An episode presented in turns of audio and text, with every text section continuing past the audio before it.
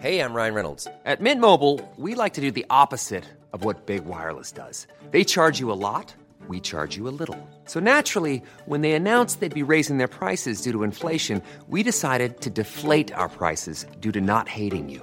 That's right. We're cutting the price of Mint Unlimited from $30 a month to just $15 a month. Give it a try at mintmobile.com slash switch. $45 upfront for three months plus taxes and fees. Promo rate for new customers for limited time. Unlimited more than 40 gigabytes per month. Slows. Full terms at mintmobile.com.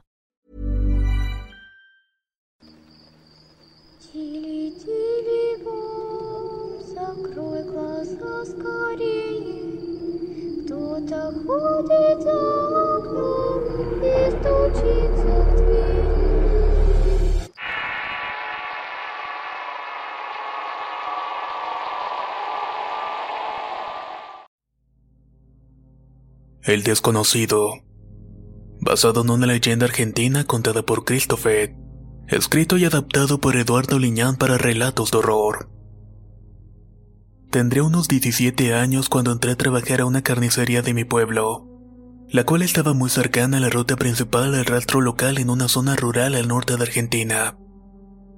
En ese lugar trabajábamos varios pobladores del lugar y mi tío, quien era la persona que me había ayudado a conseguir el trabajo. El pueblo era como todos los provinciales, apacible donde el tiempo corre lento y todos nos conocíamos.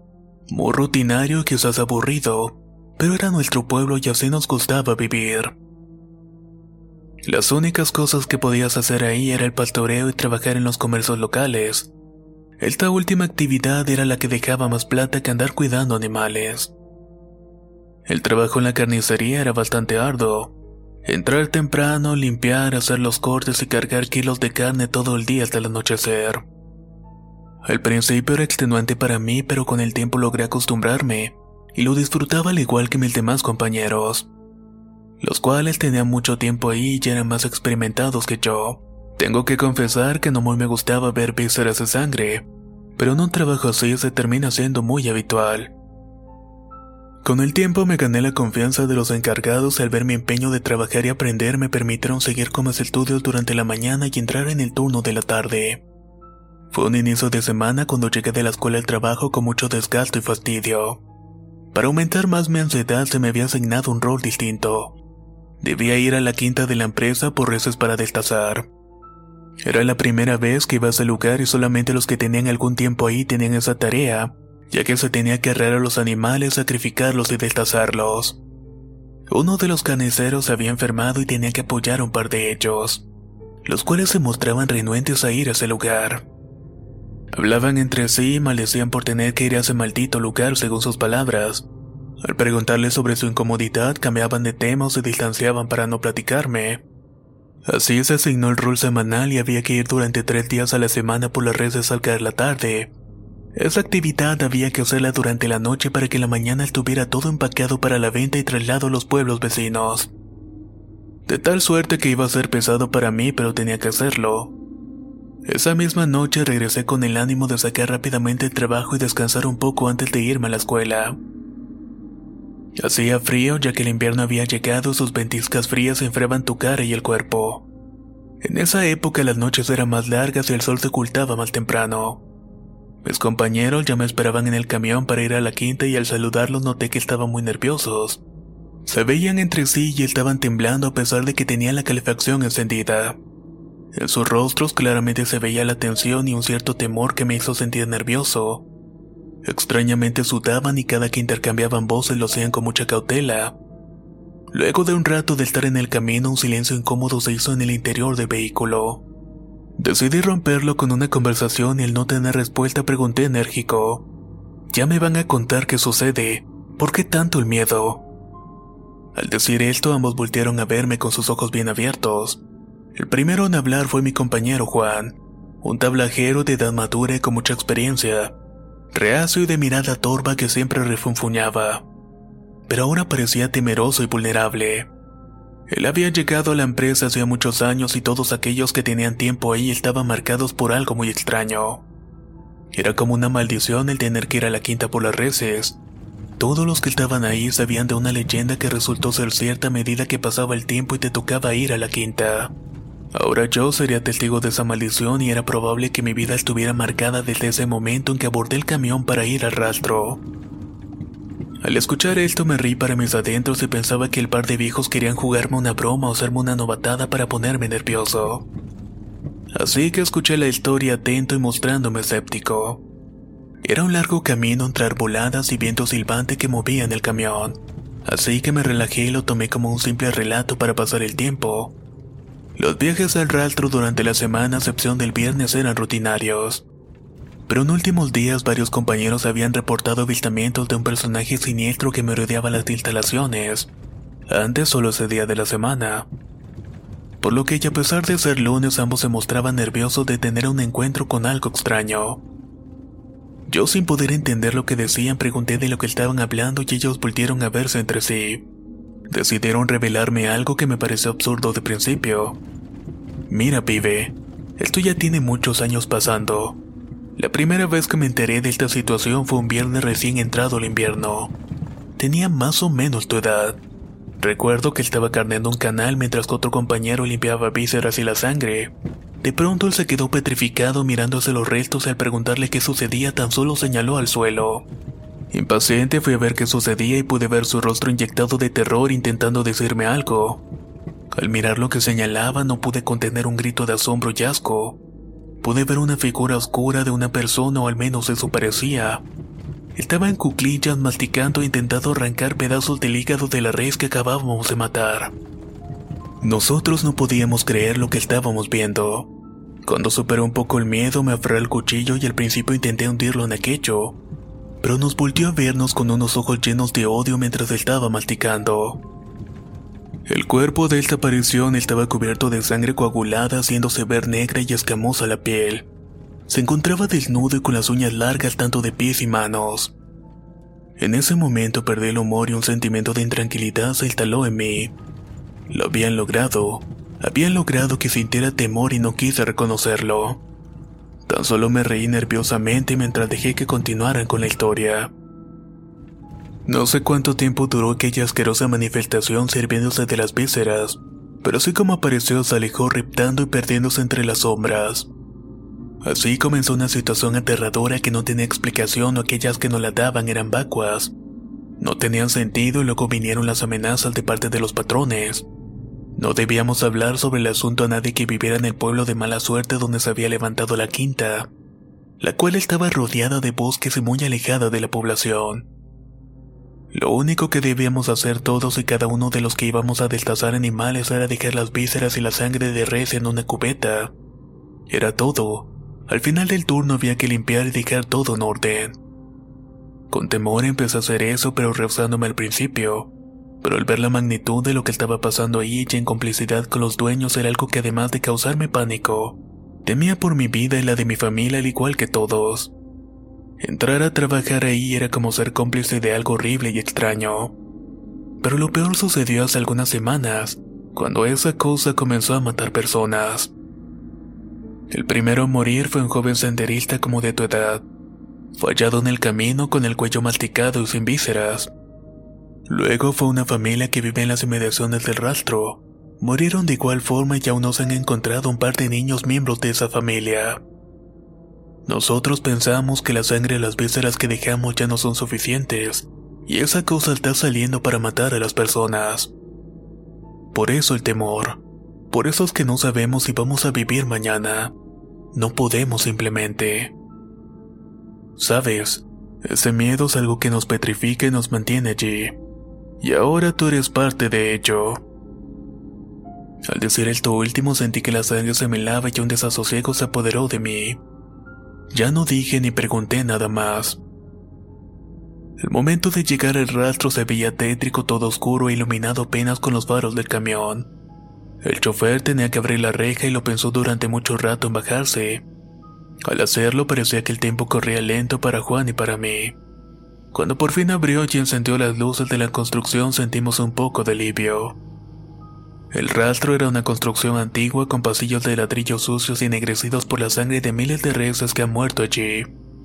La pestilencia era tal que debemos usar un cubrebocas con aromatizante, y así soportar el hedor de las vísceras en descomposición y huesos apilados en una montaña de asquerosidad que permanecían inmóvil detrás del lugar y cercano a los corrales donde habían unas reses esperando a ser sacrificadas.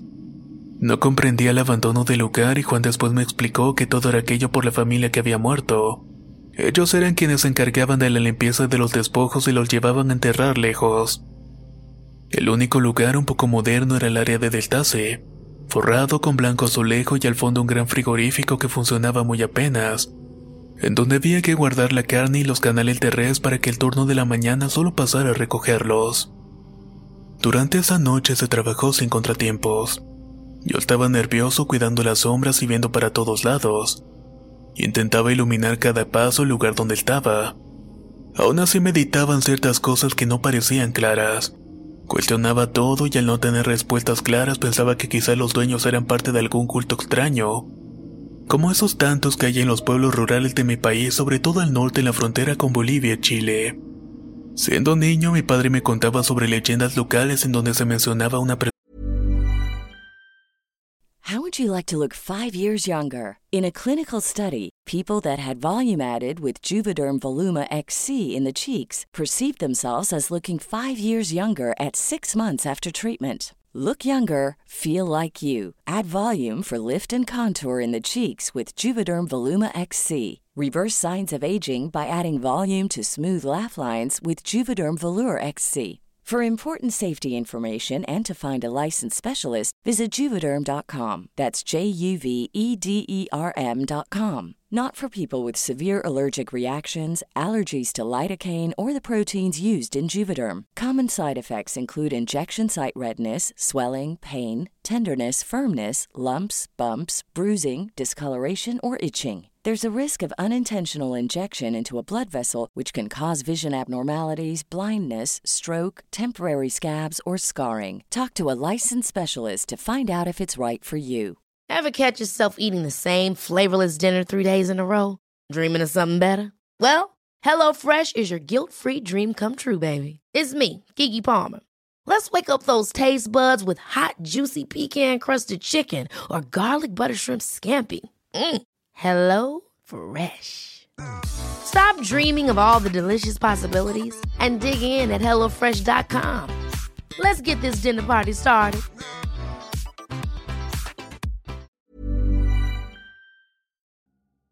La primavera está aquí, así que es el mejor momento para sacar lo viejo de la rutina y vivir nuevas experiencias, entre ellas nuestros estrenos de terror y hasta una nueva manera de obtener dinero con tus compras gracias a iBota. iBota es una app que puedes descargar totalmente gratis y que te da la mayor cantidad de dinero en efectivo en cientos de artículos y marcas. No solo las botanas que disfrutas mientras nos escuchas. Olvídate de otras apps que son igual que brujos charlatanes y solamente te dan puntos fantasmas. Con iBota simplemente agrega tus ofertas a la aplicación y obtén dinero real que podrás transferir a tu cuenta bancaria, PayPal o tarjeta de regalo. No lo dudes y únete a una comunidad con 50 millones de usuarios que ya disponen de los beneficios de más de 2.700 marcas y tiendas, como Lowe's, Macy's, Sephora y Best Buy. Y para que termines de convencerte, en este momento iBota está ofreciendo a nuestro público 5 dólares solo por probar iBota usando el código ROR cuando te registras. Solo tienes que ir al App Store o Google Play Store y descargar la aplicación iBota gratis para comenzar a ganar dinero en efectivo y usar el código ROR. Esto es iBota en Google Play o App Store y usa el código ROR. Aprovecha los nuevos comienzos y corre a descargar la aplicación para ganar más cashback.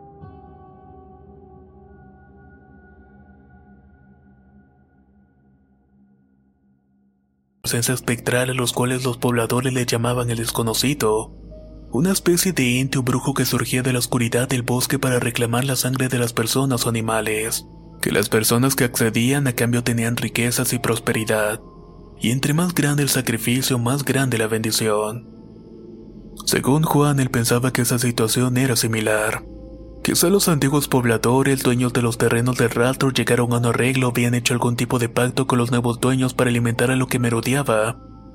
Y que según Juan tenía muchísimo tiempo de estar ahí. Al final las personas que llegaron a vivir al lugar y el rastro mismo invadieron los dominios, quedando en medio de toda aquella locura.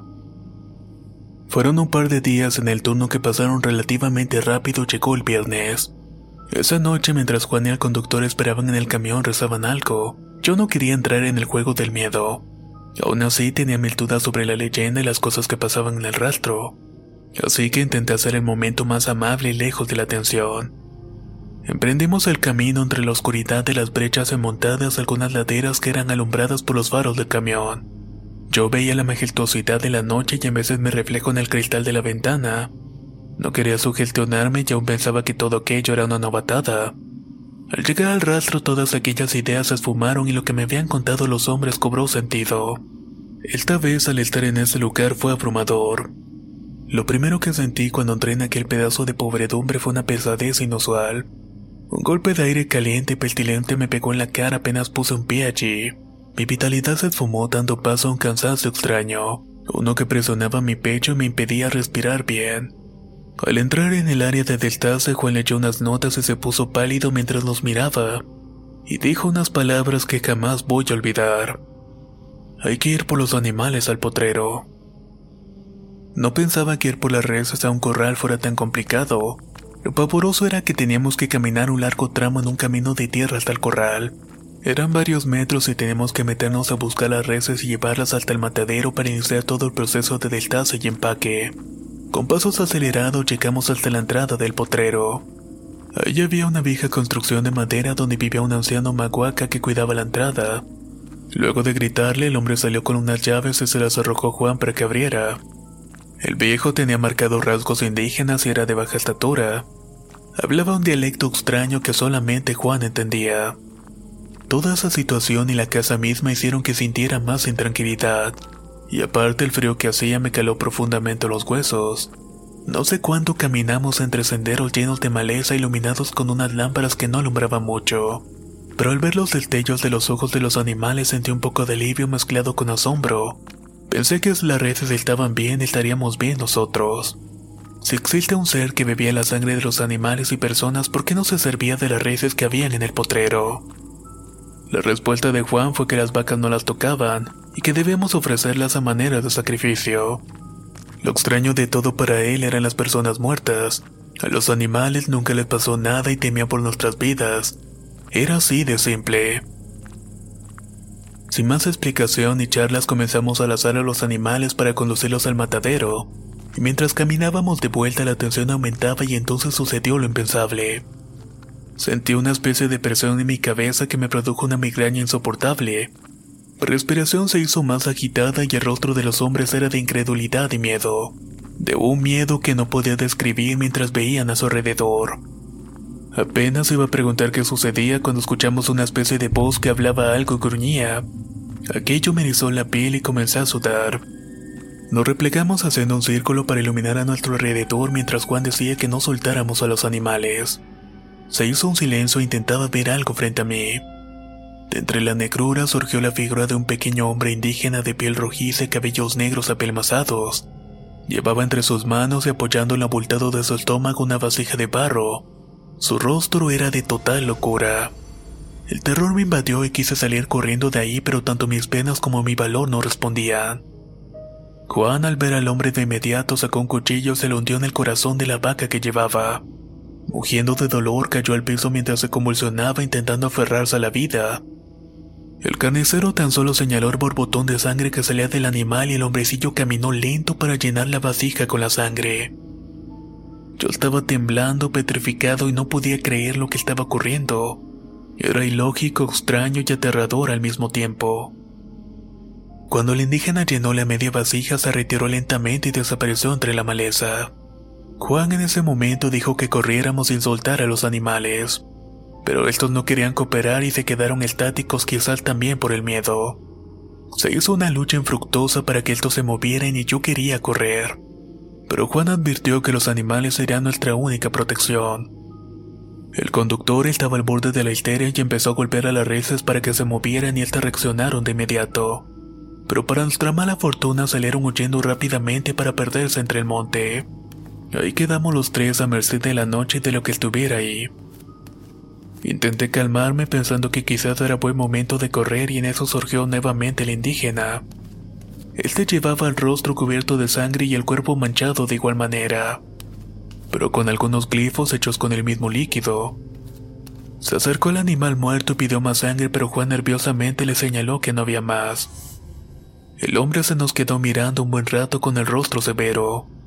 El tablajero estaba petrificado, aferrado al cuchillo y el conductor sollozaba mientras orinaba encima. Yo solamente miraba atento la acción del indígena. Luego de un gran momento de tensión y silencio entre todos, el hombre simplemente caminó hacia atrás dejando la vasija desapareciendo de nuestra vista. El carnicero volteó a vernos con el rostro pálido y dibujó una pequeña sonrisa diciendo de que la habíamos librado. Apenas iba a preguntarle algo cuando intempestivamente se llevó las manos al cuello. Yo inmediatamente lo iluminé. El terror se apoderó de mí de una manera indescriptible y los temblores de mi cuerpo se incrementaron al tiempo que intentaba gritar. El cuello de mi compañero tenía una enorme herida por la cual salía un chorro de sangre y detrás de él estaba el indígena con una expresión horrible. Era una expresión casi animalesca. Sus ojos eran amarillos y reflejaban una violencia perturbadora. Herido cayó de rodillas, el hombrecillo se acercó a él para beberse la sangre del carnicero mientras se aferraba a su cuerpo. Todo pasó muy rápido, pero sentía que el tiempo se detenía ante el horror que estaba viendo. El conductor no lo soportó más y salió corriendo gritando y manoteando. Yo quise seguirlo, pero el indígena al verlo de inmediato con rápidos movimientos corrió entre la maleza para alcanzarlo. Los gritos de dolor y de pavor del conductor fue lo que siguió. El silencio de la noche fue roto por toda aquella locura dantesca que parecía no tener fin. Yo veía el cuerpo inerte de Juan lleno de su propia sangre que se vaporizaba y supe que seguía a morir. Así que tan solo me dejé caer en el piso y me aferré a un viejo rosario que había sido de mi abuela e intentaba acordarme de algún rezo. Pero me reí un poco de mí porque hasta ese momento nunca había creído en Dios. Solo empecé a creer en el horror que tenía frente a mí y que iba a morir devorado. Tan solo cerré los ojos y deseé que todo fuera rápido. No sé cuánto tiempo pasó pero sentí una presencia delante de mí y abrí los ojos solo para ver que el hombrecillo estaba unos metros de mí. Estaba con el cuerpo lleno de sangre y en sus manos llevaba unas tripas que arrastraban la tierra. Seguramente eran las del conductor. Volví a cerrar los ojos, esperé la muerte y sentí un fuerte golpe en la cabeza que me hizo desfallecer y no supe más.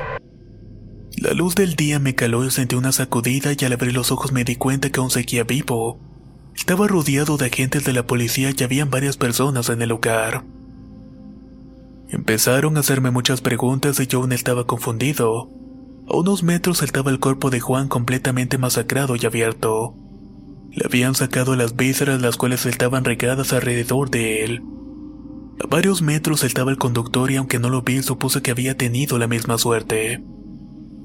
No tenía explicaciones, así que los agentes me llevaron e iniciaron un proceso por el asesinato de ambos carniceros. Me habían responsabilizado a mí por el extraño crimen. Al final no hallaron pruebas suficientes para incriminarme, pero aún así pasé siete años en prisión. Luego de que se determinara de que no había culpabilidad, tan solo me soltaron y me dijeron nada más que era libre. Pero el horror jamás me dejó en paz. En la cárcel me sentía seguro y no imaginaba lo que me esperaba si regresaba a mi pueblo, por lo cual me establecí en Buenos Aires lejos de cualquier comunidad rural y lejos de las leyendas que cobran vida. De tanto en tanto sé de crímenes extraños que suceden de la misma manera en que los viví, y es cuando empiezo a cuestionarme sobre la maldad, sobre lo real que es y los mitos que circulan alrededor de esta. No lo sé con certeza, pero lo que sí sé es que el desconocido real está allí acechando entre los bosques para reclamar tu sangre. El desconocido. Relato basado en una leyenda argentina contada por Christopher. Escrito y adaptado por Eduardo Liñán para relatos de horror. Si quieres conocer más historias del mismo autor, te invito a visitar el enlace que dejaré en la descripción del video. Nos escuchamos en el próximo relato.